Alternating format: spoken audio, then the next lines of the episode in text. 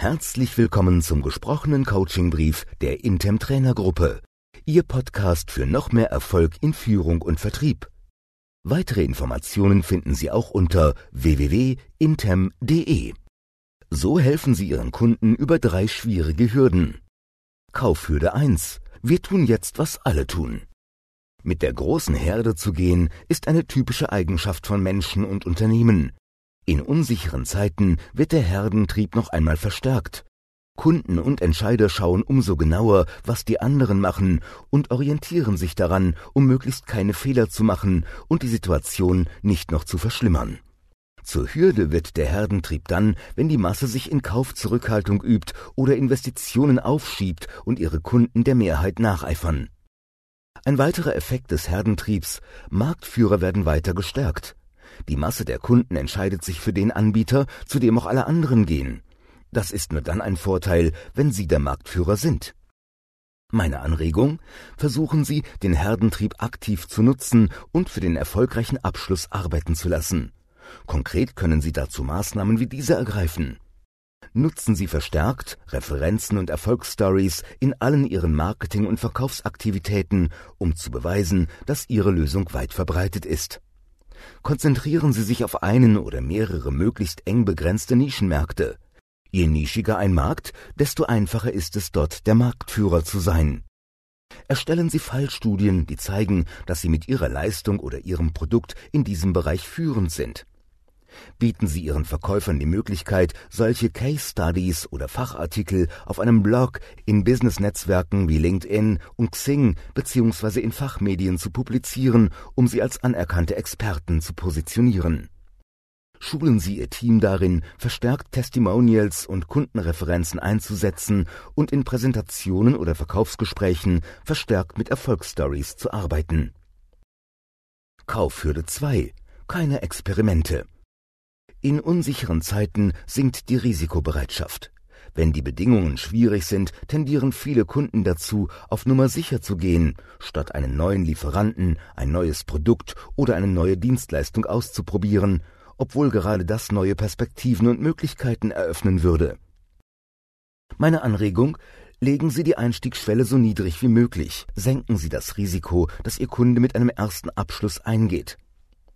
Liefern Sie Ihren möglichen Kunden Erlebnisse, die den Einstieg und den Kaufprozess erleichtern. Konkret entwickeln Sie ein günstiges oder einfaches Einstiegsprodukt mit niedrigen Kaufhürden, damit Neukunden ein erstes Kauf- oder Serviceerlebnis mit Ihnen haben. Testen Sie mehrere unterschiedliche von diesen niedrigschwelligen Einstiegsprodukten, um den Bestseller zu finden, der möglichst viele Kunden anspricht. Bieten Sie kostenlose Workshops, Schulungen oder Einführungen zu neuen Produkten oder Techniken, mit denen der Kunde noch nicht vertraut ist. Nutzen Sie die Tatsache, dass in Homeoffice-Zeiten Fortbildungsangebote gern angenommen werden. Sie helfen Ihren Kunden damit, sich mit neuen Lösungen vertraut zu machen und die Chancen darin zu erkennen. Ermöglichen Sie Kunden einen Test Ihres Produkts oder Ihrer Dienstleistung vor dem Abschluss nach diesem Muster. Drei Monate Test zum Sonderpreis, gegebenenfalls mit Geld-Zurück-Garantie. Bei Nichtgefallen Geld zurück. Laden Sie mögliche Kunden dazu ein, an der Produktentwicklung teilzunehmen, beispielsweise in Konferenzen, bei denen Anwender ihre Wünsche und Ideen zu dem neuen Produkt einbringen können. Der Effekt, Kunden, die an der Entwicklung beteiligt waren, bauen eine stark emotionale Bindung auf, weil das neue Produkt hier auch ein wenig ihr eigenes Kind ist. Kaufhürde 3. Ich würde ja kaufen, aber ihr fragt mich nicht. Denken Sie auch daran, dass der Verkäufer selbst die Hürde sein kann. Schon immer gibt es im Verkauf die Angst vor dem Abschluss und der Abschlussfrage.